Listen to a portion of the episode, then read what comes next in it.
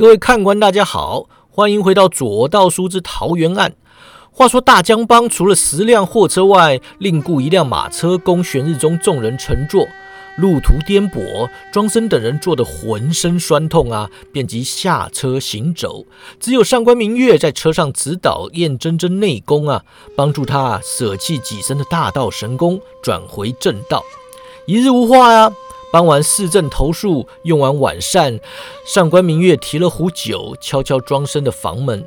两人共桌对饮，谁也没有说话。一壶闷酒喝完，上官明月提起酒壶，又要上前厅去打酒。庄生见他步伐虚浮啊，喊住他道：“师妹，喝够了。”上官明月放下酒壶，坐回椅子上，左摇右晃地说道：“师兄，家人相伴。”闷头喝酒，你心里有事啊？庄生苦笑道：“师妹不也一副心里有事的模样，却来问我？桃园铁一事，我一直把三奇公当作坏人，但不论再怎么坏，整个门派让人给灭了，还饶上许多无辜工人的性命。”他凝望着上官明月，仿佛只想看着美丽的事物赶走丑陋的景象。四十几条人命。四十几具尸首，我心中却毫无所感。惯了，习以为常了，麻痹了。师傅提过当年皇朝之乱，他们都曾如此麻痹，但我不信。我以为看到人杀人这种事情，怎么可能会麻痹？怎么可能会毫无所感？但我终究还是把他们交给当地官府处置，拍拍屁股就走人了。上官明月伸手过去，握住庄生的手掌。你是去捉拿杀害他们的凶手？他捏了捏庄生的手掌，随即又放开。他说：“我也麻痹了。长安坟城尸横遍野，焦肉味七日不散。不论再看到多少死人，我眼中也不过就是看到具皮囊。从前我会为了残酷之事哭泣，如今却为了麻木不仁而伤心。世道乱了，我们都变了。”庄生道。朱全忠杀先帝，诛九王，多半不出一年就要篡唐。到时候各方节度使若非自立为王，就是要联合讨伐他了。此后天下大乱，比之从前又更乱一筹。乱世必战祸，前居桃花源。三奇公灭了，但他们留下了一幅愿景。真正的桃花源是全民百姓安居乐业，但那并非我们所能为。陶渊明笔下的桃花源记。倒是一幅不错的蓝图。上官明月就问了：“师兄想建桃花源？”庄生深吸口气：“我想助人建立桃花源。三奇宫灭了，野马庄手段凶残，绝非可用之人。孙氏妇女学识渊博，若服役本宗浑天六合阵，说不定能有作为。只盼赵师弟能顺利救回了缘居士。”上官明月凑近到庄生身旁，玉手再度握起他的手掌，这一回却不放开。他说：“师兄心系苍生，侠义心肠，真是师妹的榜样。”庄生让他握着，心神一荡，也不知道是该主动松手，还是继续这么握着。他说：“师妹是世人公认的菩萨心肠，那才真叫人佩服呢。”上官明月微微一笑，突然侧头靠上庄生的肩膀。庄生手足无措呀，想推开他，却又不是真的想推开他。他说：“师妹不是说有心上人了吗？”上官明月酒意涌现，语气倦了。他说：“师兄的肩膀要扛起天地，借小妹靠一下又怎么样呢？”庄生答不出来啊，便让他这么靠着。上官明月的态度爱慕反复，弄得庄生心头好乱！他心想：我上个月才说心里有人，拒绝了孙姑娘的情意，此刻竟然又来揣测师妹的心意。我说心里有人，可不是指上官师妹啊！唉，师妹也不知道在想什么，分明对我示好，却又老讲奇怪的话。她到底有没有心上人啊？耳闻上官明月呼吸声响，知道他不胜酒力，已然睡去。庄生唤他两声啊，没有反应，便将他打横抱起，送他回房。他停在自己房门口，突然觉得怀里温香软玉，吹气如兰啊，一时间竟舍不得抱他出门。打通月营回归吐蕃至今，庄生已有两年不曾抱过女人了。这时闻到上官明月身上的体香，不禁口干舌燥，仿佛听见赵延兰在喊他淫贼呀！他甩甩脑袋，连忙把上官明月送回房里。上官明月与燕真真同住一房啊。进门时，燕真真正在床上打坐。他听见声响，睁眼一瞧，随即眉开眼笑说：“哦，师兄，我就知道你对师姐心怀不轨。”庄生把上官明月抱到床前，侧头要燕真真让点位置。他说：“你别乱说，你师姐喝醉了，我送她回来休息的，让让。”燕真真坐到床角啊，看着庄生帮上官明月盖好被子，笑盈盈地说：“师兄真是体贴，真真也要睡啦，你也帮我盖被子吧。”庄生说：“你自己钻进去。”说完走出房外，转身关上房门。一回头，却看见关瑞星从旁边走过来。他笑着说：“庄师兄，你跟上官师姐……哎，庄生一副给人逮到的模样啊！哎，没有，我们没怎么样。”关瑞星点头啊，哎，我也没说什么嘛。从前上官师姐对我们这些师兄弟从来不假以辞色呀。不过以庄师兄这等人才，是女子都会倾心的。庄生突然灵光一现啊，把他拉到旁边，小声问他：“你可曾听说师妹有过心上人吗？”庄瑞星笑到一半，神色微僵，垂头说道：“呃，师兄啊，这个其实当年总坛师兄弟都看得出来啊，师姐她对她师傅过度依恋呐。”那时候，好几个喜欢他的师兄弟都拿此事大做文章啊，弄到最后，四师叔不开心了，终于把师姐贬临总坛了。如今大师伯过世，师姐她能把感情转移到师兄身上，这也是好事。庄生想起之前崔望雪提过此事啊，却没想到当年曾闹出风雨，大家都知道。他说。徒弟迷恋师长，倒也不算罕见。此事既然已经过去了，那也不必再提了。心里却想：倘若师妹知道大师伯尚在人间，会不会去找他呢？大师伯的人才武功可不是我庄生能比得上的。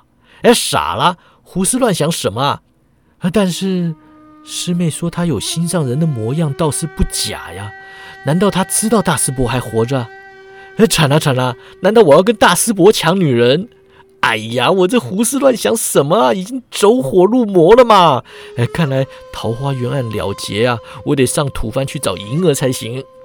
各自回房，一夜无话。第二日清早出发，继续赶路。不一日，来到玉峰山脚下，至仙道谷入山。上官明月和郑瑶说起上回在仙道谷遇上三方仙寨劫匪之事啊，庄生与关瑞星深感有趣，大江帮帮众却战战兢兢。大家帮打着仙寨恶虎昌行的旗号运盐入谷，一般不会出事，就只有去年夹带郑瑶及上官明月入山那回啊，遇上过拦路打劫。他们不像玄日中众人那般武功高强啊，一旦混战难免受伤，是以手握刀柄，严加戒备。来到仙道谷半途，眼见前方道旁新搭了间竹棚，棚后就是乱葬岗，棚下摆有桌椅、木桶、水杯，看起来是间湿茶棚。众人走了半日啊，早就渴了，见那茶棚既有遮荫，又有茶水，不由自主都加快脚步。刘堂主退到庄生身旁，问道：“哎，庄大侠，这茶棚是新盖的，不知底细。呃，无道仙寨失茶，咱们还是不喝为上。”庄生点头啊，在下没有来过无道仙寨，不懂规矩，一切还听刘堂主指教。来到近处，一看那茶棚里坐了好几个人，个个故作悠闲呐，好似世外高人，瞧都不瞧大江帮众人一眼。刘堂主吩咐车队继续赶路，不必停留。那几位高人眼看他们不停啊，突然急了，有人张口喊道：“哎，各位各位，有凉茶喝，凉茶退火呀！怎么不停下来喝杯茶再走呢？”刘堂主不知对方何许人也，怕得罪了仙寨势力啊，来到茶棚外，拱手说道。呃，各位好意在下心领啊！此地离无道仙寨不远，活计年轻力壮，卸了货再休息便是了。五十来岁大汉走出茶棚，扬声道：“请各位稍后。”刘堂主取出二虎昌行的旗帜，说道：“这位大爷，咱们是大江帮运盐的车队，货是二虎昌行池老板要的。你有什么话，去跟池老板说吧。”那大汉运起狮吼功，喝道：“土团白条军袁八方，奉将军之命前来拜会玄日中庄生庄大侠，请庄大侠过来说话。”上官明月跳下马车，来到庄生身旁。庄生朝他使个眼色。上官明月低声道：“没听过此人。当年孙儒死后，土团白条军的部分精锐让杨行密收编为黑云都，部分精锐跟着马英去干武安军节度使，剩下的残部流窜到玉峰山，领头的叫做邱吉辽，成名武学叫销魂刀。除此之外，没听过什么厉害人物。”刘堂主说：“袁八方是先在土团白条军中第二号人物啊，邱吉辽派他来，很给庄大侠面子了。”庄生点点头啊，至马车后方走出来到袁八方面前。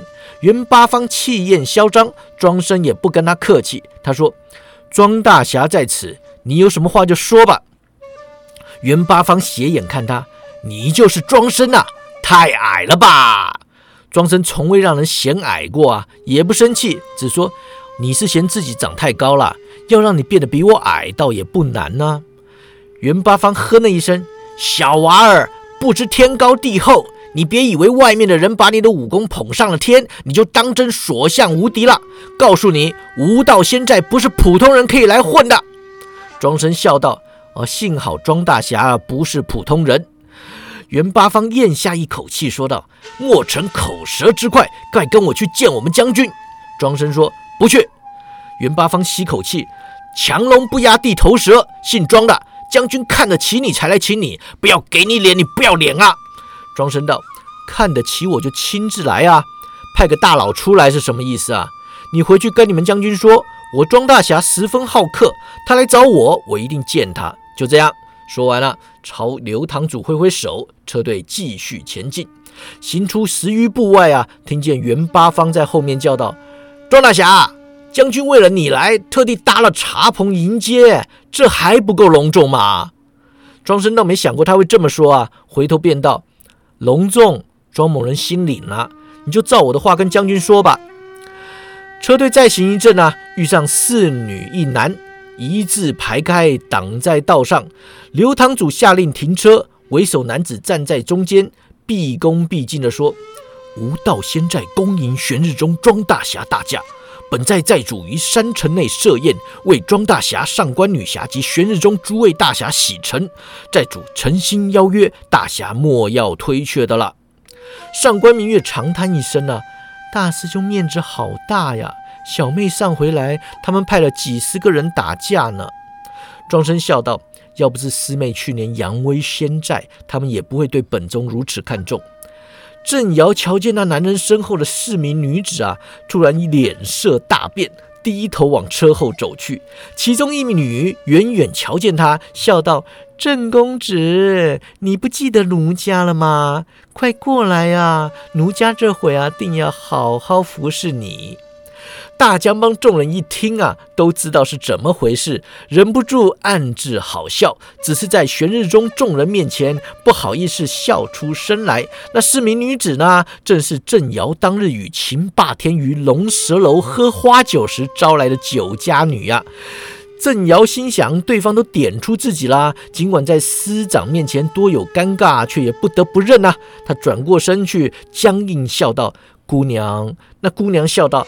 哎，我是小翠呀，你不记得啦？郑瑶吞吞口水说：“姑娘，当日可谓不打不相识，承蒙几位姑娘引荐寨主，大破诸匪蒙案，郑某深感大德。”四个姑娘笑得花枝招展。小翠说道：“郑捕头武功高强，中了迷香还能制服我们四姐妹，令人由衷佩服。当时你说要我们脱光衣服服侍，以免暗藏凶险，这话说的太有道理，真是聪明人才想得出啊！这会儿大家一起脱了衣服吧。”郑瑶满头冒汗，张口结舌，好一阵子说不出话来。上官明月在他耳边小声说道：“郑瑶，我那天叫你去找姑娘，想不到你真的去啦，有胆识，真男人。”郑瑶低头不语，就当大家看不到他了。适才的男子依然恭敬：“请问哪位是庄大侠？”庄生上前，在下庄生没有请教。男子道：“庄大侠好，在下黄一凡，家父黄浩，乃仙寨寨主。”庄生道：“黄公子彬彬有礼，比那土团白条军可有诚意多了。庄某此行有事，得先去个地方，还请黄公子回复定尊，在下办完事情再行拜会。”黄一凡道。家父今日包下龙蛇楼，也为全日中诸位大侠安排住房了。庄生笑道：“这么周到啊，那就一定要叨扰了。两个时辰后，咱们龙蛇楼见。”一行人继续入山呐。黄一凡等人没有随他们同行，也不知道在往哪个山壁上的密道，就离开了。刘堂主神色烦恼，问庄生道：“庄大侠，你接受黄浩款待，却不去见邱吉辽，这样会不会得罪人呐？”庄生耸肩：“我们玄日宗专做得罪人的生意。他土团白条军不过靠着老字号唬人，若真有本事，又岂会让黄浩打着仙寨寨主的招牌混饭吃啊？再说，我此行本来就是要找黄浩，他既然找来了，又管吃管住的，我没道理拒绝他呀。”刘堂主问说：“啊，庄大侠要找黄浩啊？”庄生点头啊。黄浩为了桃园案之事，不知道投了多少钱进去。如今三奇公灭了，桃园大会可还要开啊？与会者一人携带一千两黄金，这黄澄澄的金子，黄浩要不要？他要，就得再找一批懂得奇门八阵的高手。这等高手，我刚好识得几位。说着，就朝关瑞兴点头。刘堂主就皱眉啊，呃，他若要黄金，哎，直接杀了那些人，不是更快吗？庄生瞪眼。吴道仙在行事如此辣手吗？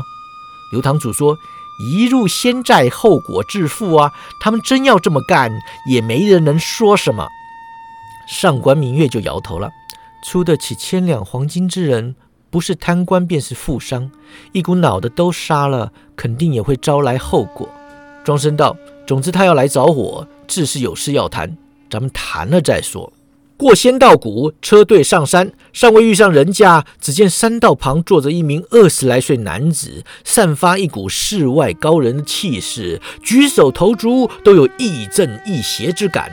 男人见到车队，站起身来，众人只觉眼前一花，他已站在山道中央。庄生见此人身法奇快，落地无痕，显示一流高手，心想。幸好无道仙寨真有高手啊，不然还真不知道他们怎么这么大的来头。此人功力深厚，却又如此年轻，果然是卧虎藏龙。我得先出手打发了他呀，免得上官师妹又说要拿他来练功。他尚未开口说话，燕真真突然跳下马车，气呼呼地飘到庄生面前，指着来人说道：“大师兄，这人是坏人，你帮我教训他。”上官明月语气责备啊：“真真怎么这样说你爹？”燕真真气道：“我就是要说他，他把我一个小孩丢在外面不管，师姐还要帮他说话。他推己装身啊，大师兄帮我出气。”燕见声叹道：“真真，爹不是。”燕真真双手捂耳：“我不要听。”庄生向来人抱拳：“阁下就是血泉当铺燕掌柜。”燕见生连忙转向庄生，拱手说道：“在下燕见生向庄大侠、上官姑娘请安。”大江帮众人窃窃私语，纷纷后退。他们运货来过无道仙寨几回啊，虽然没有多做停留，仙寨中的闲事还是听过不少。血泉当铺是仙寨中邪派高手聚集地，当铺燕掌柜典当阳寿、永葆青春的传说，大家也都早有耳闻。如今传说中的魔头近在咫尺，众人自然退避三舍。上官明月回礼道。燕掌柜何必如此客气？说什么请安呢？燕监生神色诚恳，上官姑娘言而有信，让我们父女俩今日重逢，大恩大德，燕某人必当报答。燕真真忍无可忍，飘身上前喝道：“你这抛弃女儿的坏人，我打你！”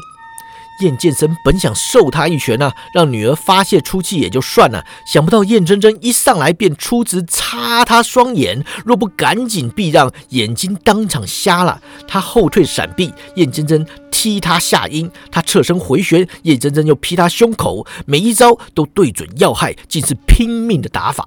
燕剑生无奈，只有出手招架，边打边说。真真，你听爹解释嘛！当年逼你离寨是爹不对，我只是想做个样子，等仙寨这边风头过了就去接你回来呀。但我再次下山时，已经找不到你了。燕真真破口大骂：“废话！我长得一副十岁小孩的模样，你要我如何谋生啊？我连偷身青楼都不行啊！除了拦路打劫、偷抢拐骗之外，我还能干什么？少了你在身边，我能不被人当成落水狗追打吗？”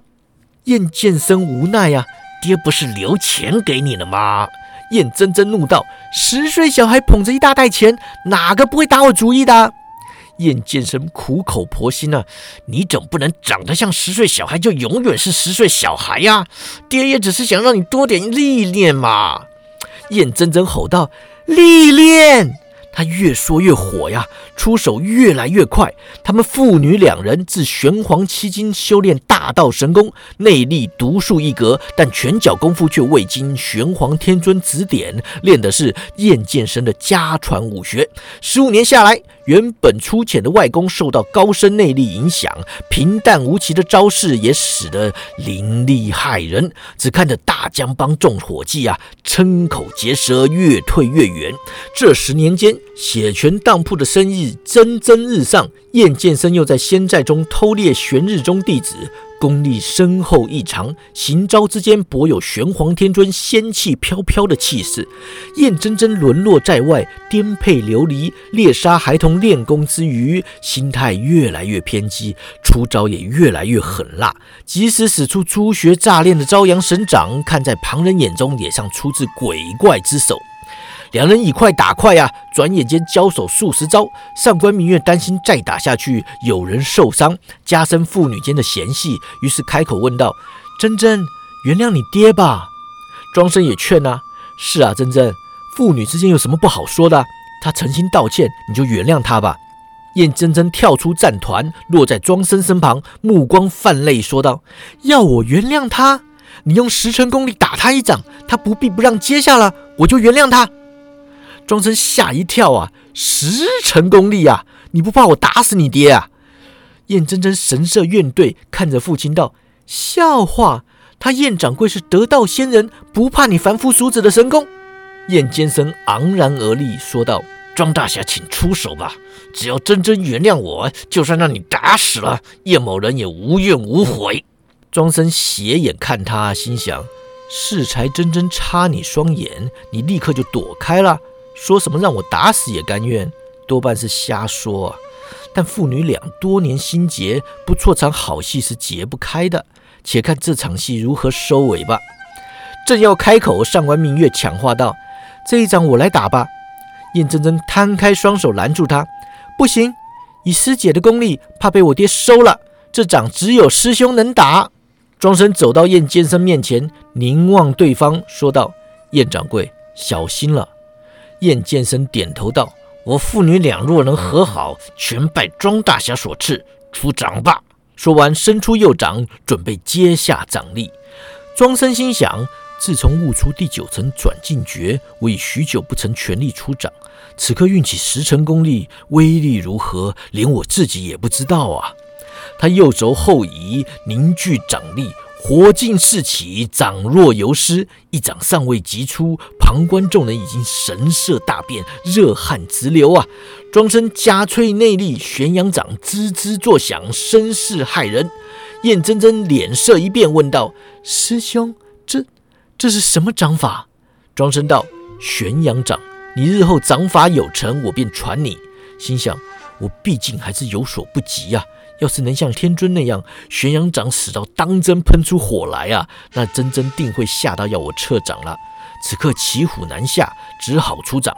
且看燕掌柜造化了。他推出右掌，对上燕剑生的掌心啊，送出十成功力的玄阳掌力。其实他的转进诀已经炉火纯青，掌力送出去后，要再收回来也是可以的。此刻一来为了做戏，二来想要趁机试探燕剑生的功力，三来下马威总是要下的，出掌。燕剑生双眼圆睁，满脸涨红，只觉得一股火柱自庄生掌心窜入体内啊，根本不像是内功掌力。他碍于颜面啊，不愿意大道神功吸收庄生的功力。况且这团火焰吸入体内，是福是祸也未可知啊。他本来是运足内劲，想要抵抗，顺便试探庄生的功力的。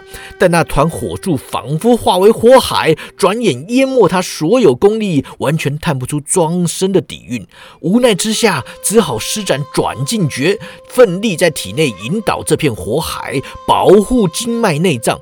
结果却发现，庄生的功力虽然已经离体，竟然还在他本身的掌控之下，自己的转进诀根本转他不动。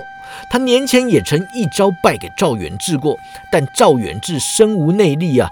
单靠转进诀就转的他功力涣散，与眼前的情况又大不相同了。打从出道以来，燕剑生头一回体验到什么叫做深不可测，什么叫做命悬他手。突然之间，火劲退散，无影无踪。庄生收回右掌，皱眉看他，神色间流露出关心之情，显然是怕把他给打死了。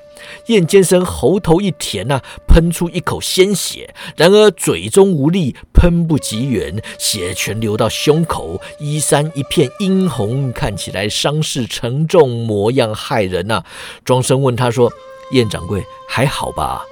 燕剑生吞口口水，说道：“死不了。”庄大侠神功盖世，燕某五体投地。燕真真冲上前来，推开庄生，看着燕剑生满胸是血，脸色惨白，忍不住对庄生说道：“师兄啊，你怎么把我爹打成这样啦？”庄生瞪大双眼：“是你，哎，时辰啊，你该不会是怪我吧？”燕真真一把抱住父亲，哭道：“爹，你没事吧？”燕剑神抚摸女儿秀发，哽咽道：“现在没事了，爹，现在没事了。”庄生见上官明月泪眼汪汪的一旁看着啊，便走到他身旁去站。上官明月见燕家父女相拥而泣，心中着实感动。碍于舵主的身份不好当众哭泣，是以始终强忍着。他往庄生靠去，手背轻轻贴着庄生，轻声道：“大老远跑这一趟，就是为了这一幕。大师兄，谢谢你。”庄生笑道：“谢什么呢？”上官明月深吸口气，千言万语，总之是谢谢你了。毕竟不知后事如何啊，且听下回分解。